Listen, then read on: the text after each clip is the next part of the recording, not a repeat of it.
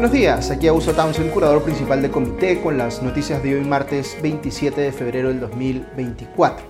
Empiezo hoy con la noticia positiva. He visto que la Comisión de Eliminación de Barreras Burocráticas de Indecopi ha iniciado una investigación de oficio contra la Municipalidad Distrital de Miraflores eh, para determinar si las restricciones que viene imponiendo esta a los heladeros, a las personas que producen contenidos en espacios públicos y a los repartidores de volantes constituyen barreras al trabajo eh, de estas personas que no se justifican. Normalmente cuando pensamos en Indecopi y en las barreras burocráticas imaginamos pues que estamos hablando de problemas de grandes empresas, pero es importante que Indecopi valore o vele también eh, por el eh, microempresario o la persona autoempleada. Ojo que no estoy diciendo que necesariamente esté todo mal eh, en lo que ha hecho la Municipalidad de Miraflores en estos casos, pero sí me parece súper valioso que Indecopi lo investigue y se pronuncie, porque esto además podría eh, mandar una señal clara a otros municipios que podrían estar hoy haciendo lo mismo. Ok, vamos con las noticias del Frente Político. Ayer se vio en la Comisión Permanente del Congreso, eh, como les había adelantado, el informe que emitió la Subcomisión de Acusaciones constitucionales y que plantea destituir a todos los miembros de la Junta Nacional de Justicia. Eh, lo que hicieron finalmente fue votar cada caso individualmente y en todos se alcanzaron de sobra los votos para aprobar eh, el informe, incluso en el caso de Henry Ávila, quien ya ha renunciado a la Junta. Tanto Samuel Abad, el abogado de los miembros de la Junta, como algunos de sus integrantes directamente presentaron sus argumentos de defensa eh, frente a la imputación de eh, que habían violado la Constitución al permitir que Inés Tello se mantenga como miembro de la Junta, pese a tener ella más de 75 años de edad. Abad explicó que eh, en este caso debe interpretarse la Constitución, eh, Constitución utilizando no solo el método literal, sino más bien el método sistemático. Estos son tecnicismos legales, pero es importante conocerlos para entender este conflicto. El método literal implica encontrar el artículo de la Constitución que uno cree que se aplica al caso entre manos y seguirlo eh, al pie de la letra. El método sistemático, en cambio, implica más bien entender que en un mismo texto legal, la Constitución, eh, en este caso, cualquier artículo debe interpretarse siempre a la luz de los demás artículos, porque tiene que haber coherencia entre todos. Cuando uno llega eh, a conclusiones distintas utilizando uno u otro método de estos que les acabo de mencionar, no es que haya una forma objetiva de decir cuál es el que debe prevalecer. Cada lado tiene pues que argumentar por qué cree tener la razón y finalmente un órgano como el Tribunal Constitucional es el que tendrá que, eh, digamos, decidir quién es el que finalmente tiene la razón. Para los que no son abogados tiende a ser pues contraintuitivo o ilógico que en una disputa entre el método de interpretación literal y el sistemático prevalezca el segundo, porque es como ir o parece que fuera como ir en contra del texto expreso de la norma. Pero para los abogados esto es perfectamente posible, siempre y cuando esté bien argumentado. Ahora fíjense, olvidémonos por un instante de las motivaciones políticas que puede haber detrás de este lío. Eh, en el plano estrictamente legal, lo que está haciendo una mayoría en el Congreso es defender una interpretación literal del artículo 156 de la Constitución, que dice en su numeral 3 que para ser miembro de la Junta Nacional de Justicia se eh, debe ser mayor de 45 años y menor de 75 años. Eso es literalmente lo que dice el artículo, con lo cual uno se entiende en que cualquier persona que esté en la Junta y sobrepase los 75 años, que es el caso de Inestello, debe ser sustituida eh, de inmediato. Fíjense que lo que se desprende de esta interpretación literal es que para cumplir el mandato completo de 5 años, en la Junta deberían postular personas que tengan como máximo 70 años. Ahora, los que están del otro lado del debate, es decir, los miembros de la Junta o los que están cercanos a su posición, consideran que si uno interpreta ese artículo junto con otros de la propia Constitución u otras normas, llega a la conclusión de que ese requisito eh, que establece el artículo 156 eh, perdón, es un requisito de acceso al cargo, no de permanencia. Es decir, que para poder postular a la Junta Nacional de Justicia, se necesita ser menor de 75 años, pero si uno es elegido cumpliendo esa regla y cumple 75 años después, durante su mandato, pues eso no tiene nada de malo. De esa interpretación sistemática se desprende que sí, eh, sí hay un tope implícito de permanencia, pero ese no es 75 años, sino un día menos que 80 años. Esas son en líneas generales las posiciones legales. El Congreso favorece la interpretación literal y la Junta favorece la interpretación sistemática. Pero vamos a un siguiente nivel de análisis y preguntémonos, ¿se puede decir que hubo en la Junta una intención deliberada de transgredir la Constitución? Este es un punto importante. Fíjense, en el concurso público en el que se nombró a Inés la interpretación sistemática que hoy defiende la Junta, se puso eh, expresamente en las bases del concurso público y hubo además un informe de servir que respaldó tal interpretación y nadie objetó en ese momento. Eh, hay que recordar aquí que en ese comité encargado de la selección estaban representadas las cabezas de varias instituciones del sistema de justicia, incluido el eh, Tribunal Constitucional, y nadie dijo nada. Es decir, es muy difícil sustentar que la Junta tenía la intención de incumplir el artículo 156 de la Constitución cuando ya había hecho evidente desde el primer momento cuál era su interpretación de ese artículo y nadie la había objetado. Hay otros argumentos legales que se pueden utilizar para sustentar en este caso la posición de la Junta, como que no hay una norma expresa que establezca como causal de vacancia o de destitución el haber pasado los 75 años. Y eso es un problema para la posición del Congreso, porque el derecho dice que cualquier sanción se tiene que, eh, o que se vaya a imponer tiene que estar tipificada claramente en una norma. El propio Poder Judicial ha emitido una sentencia recientemente respaldando este argumento y diciéndole al Congreso que no puede sancionar mientras no exista una ley que el propio Congreso, eh, dicho sea de paso, podría aprobar, tipificando esa eh, sanción. Cuando hay discusiones legales como esta, yo nunca voy a decirles que un lado tiene el 100% de la razón y el otro el 0%. No es que el Congreso tenga cero argumentos de, eh, de hecho o de derecho. es más, la interpretación literal suele ser un argumento muy fuerte.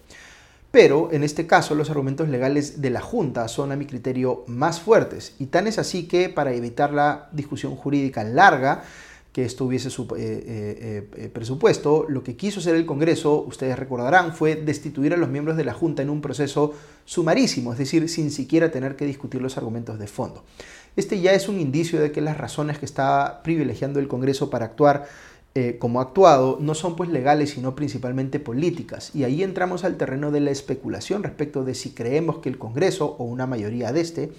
está actuando de esta forma porque genuinamente cree que está defendiendo la Constitución o porque sacar a los actuales miembros de la Junta podría generarle a los partidos que se han aliado en torno a ese objetivo algún tipo de beneficio particular. Ese podría ser un objetivo genérico de tener mayor control sobre el proceso de nombramiento y remoción de los jueces y fiscales, logrando para esos efectos, entre comillas, capturar a la Junta Nacional de Justicia, nombrando pues a nuevos miembros que sean más afines a sus intereses, como algunos dirían que ya hizo el actual Congreso con el Tribunal Constitucional. O podría ser un objetivo más específico, que es, por ejemplo, controlar la designación del nuevo jefe de la OMPE o del RENIEC eh, y de esa manera poder influir en los siguientes procesos electorales. Yo creo que hay partidos en el Congreso que han decidido enfrentarse a la Junta porque sienten que esto es parte de una especie de guerra ideológica que hay que dar frente a una institución que creen que está tomada por intereses progresistas o entre comillas caviares, pero creo también que hay partidos en el Congreso que están viendo esto de manera mucho más utilitaria y quieren control eh, en primera instancia sobre la OMPE eh, y de manera más general sobre el proceso de nombramiento y destitución de jueces y fiscales para que éste responda a conveniencias políticas. Este último objetivo, hay que decir, está claramente reñido con la Constitución y contra la democracia porque busca deliberadamente transgredir el principio de separación de poderes. Muy bien, ¿qué va a pasar ahora entonces? El informe que recomienda la destitución de los miembros de la Junta se eh, ha aprobado en la Comisión Permanente del Congreso y ahora toca que vaya al Pleno, porque ahí es donde tiene que aprobarse en última instancia eh, eh, este informe para que sea efectiva la eh, destitución que se está proponiendo. Existen los votos para que esto se apruebe en el Pleno. tengan en cuenta que los partidos que votaron en la comisión permanente a favor de destituir a cada uno de los miembros eh, de la Junta fueron, eh, según eh, fue la República, Fuerza Popular, Alianza para el Progreso, Avanza País, Renovación Popular, Unidad y Diálogo, Somos Perú y Acción Popular. Otros más votaron en algunos casos sí y en otros no, como Podemos Perú y el bloque magisterial. ¿Cuántos votos se necesitan? Aquí aplica, hay que decir, una regla especial de votación. Todos los congresistas que ya votaron porque están en la comisión permanente, no pueden hacerlo ahora en el Pleno. El quórum del Pleno se computa excluyendo a los miembros de la comisión permanente. Y lo que se tiene que conseguir entonces son dos tercios de ese quórum restante, es decir, como unos 67 votos. Eh, un informe de Martín Hidalgo en el Comercio estima que el bloque en el Congreso que quiere destituir a los miembros de la Junta está cerca de conseguir eh, ese umbral de votos requerido para inhabilitarlos, pero eh, no es 100% seguro que lo pueda superar. Lo que puede terminar pasando también en el Pleno es que se voten los casos individualmente y que algunos miembros de la Junta sean destituidos y otros no. Lo que sí podrían lograr, según Hidalgo, porque es más fácil, porque requiere menos votos, es que se apruebe acusar constitucionalmente a los miembros de la Junta por algún delito. Ahora, un aspecto a considerar es que, como algunos de los eh, accesitarios también superan los 75 años de edad, el resultado de destituir a los actuales miembros podría ser eh, el dejar sin quórum para operar a la Junta, y eso por supuesto sería bien problemático porque se suspenderían todos los procesos disciplinarios y demás. Fuera de esto, hay que decir que un acontecimiento que ha tenido un impacto en alguna medida en esta eh, discusión es el escándalo surgido en torno al renunciante miembro de la Junta Henry Ávila, de quien el ex asesor de la Fiscalía Jaime Villanueva reveló que hizo presuntamente un negociado con el entonces ministro de Justicia Félix Chero, eh, en el que el primero le pidió que favorezca a una empresa minera con la cual supuestamente tenía vínculos. Mucha gente no entiende el detalle del caso de la Junta Nacional de Justicia porque en efecto es muy complejo, pero sí puede existir, digamos, la sensación de que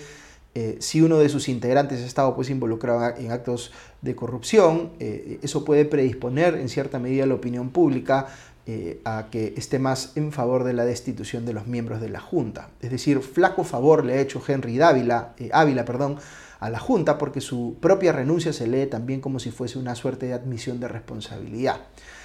Eh, ha pasado otra cosa vinculada a la Junta Nacional de Justicia que vale la pena mencionar, aunque la coincidencia parezca increíble, el Tribunal eh, Constitucional acaba de emitir una sentencia en la que ordena que en un plazo de cinco días eh, Marco Tulio Falconi sea designado como miembro de la Junta en reemplazo de Guillermo Thornberry.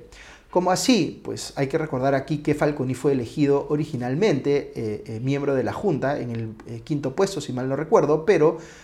se dejó sin efecto su nombramiento por problemas legales que él tenía y entró su accesitario, que era Thornberry. Pues bien, Falconi reclamó que esa exclusión era ilegal y acaba de ganar la acción de amparo que interpuso. Así que haga lo que haga el, el Congreso, parece que Falconi es bolo fijo en la Junta para lo que resta del mandato. Lo que eh, ha llamado la atención, debo decir, en todo este lío eh, entre el Congreso y la Junta Nacional de Justicia es que el gobierno no se haya querido meter, pues y haya preferido ponerse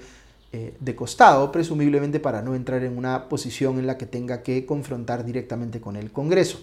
Sin embargo, lo que sí acaba de hacer el Ejecutivo es respaldar la posición de rechazo que ha tenido el fiscal de la Nación interino Juan Carlos Villena a este proyecto de ley que está promoviendo el congresista Jorge Montoya y que plantea reorganizar el Ministerio Público.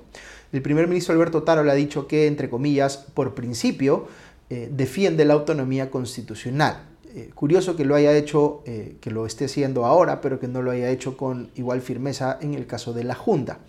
Y más curioso todavía es que se esté discutiendo sobre este proyecto del congresista Montoya cuando, según entiendo, ni siquiera es que se haya presentado todavía. Otro tema que sigue calentando la discusión pública es la decisión del Jurado Nacional de Elecciones de aprobar la inscripción del partido de Antaurumala. La crítica se está enfocando en el presidente del jurado, Jorge Salas Arenas, quien ha sido denunciado constitucionalmente por este tema por el congresista de Avanza País Alejandro Cabero, pese a que Salas Arenas no estuvo en la sesión del jurado que rechazó la tacha contra la inscripción del partido de Antaurumala porque estaba en ese momento de vacaciones. ¿Debió ser tachado o no el partido de Antauro Humala? El argumento para eh, no hacerlo es que eh, eh, Humala no forma parte de su dirigencia, como si el jurado entendiese pues que es algo distinto o desvinculado de aquel. Pero el partido literalmente lleva las siglas Antauro, es decir, no se ha puesto Antauro de dirigente precisamente para conseguir la inscripción y defraudar de esa manera, podría uno decir, al sistema electoral. Este, yo diría que más que discutir sobre si puede o no eh, inscribirse el partido, habría, habría, que estar discutiendo sobre si puede o no postular Antaurumala a la presidencia por eh, eh, esta discusión legal sobre si el hecho de que haya cumplido su pena ya lo habilita para postular o si ese impedimento debe seguir aun cuando ya haya cumplido la condena. Ahora, otro tema sobre el que quiero comentarles ya para concluir el podcast y un poco más a título personal es esto que se ha venido discutiendo sobre Susana Villarán. Creo que es eh, completamente justificada la indignación de muchas personas tras ver las imágenes que difundió Panorama eh, el último domingo, en las que se ve a Villarán disfrutando pues, de un día de playa en su casa, cuando eh, han pasado ya cinco años, como recuerda el comercio, desde el momento en que Villarán admitió haber recibido aportes de las constructoras brasileñas Odebrecht y OAS para financiar su campaña contra el pedido de revocación en su contra eh, cosa que ella negó por varios años, pero finalmente tuvo que admitir cuando su gerente municipal empezó a eh, hablar porque se convirtió en colaborador eficaz. Eh, recordemos que el caso de Villarán no es solo por un aporte de campaña no transparentado, sino que se aduce respecto de la ex alcaldesa de Lima que tomó acción desde su cargo para favorecer a dichas empresas con adendas a sus contratos y demás. Esto hace que este caso no sea potencialmente solo uno de financiamiento de campaña no transparentado o de lavado de activos como equivocadamente ha venido tipificando la Fiscalía, sino que es esencialmente o podría ser esencialmente un caso de presunto soborno. Villarán, por supuesto, niega esta parte, dice que solo recibió el financiamiento electoral, pero que no le dio favores a estas empresas. Pero en fin, este es uno de tantos casos de políticos que injustificablemente no está avanzando más rápido, pese a como les digo, haber una eh, admisión de parte de la propia Villarán de que recibió cantidades millonarias de dinero de esas constructoras brasileñas. Muy bien, eso es todo por hoy, que tengan un buen día y ya nos escuchamos pronto. Adiós.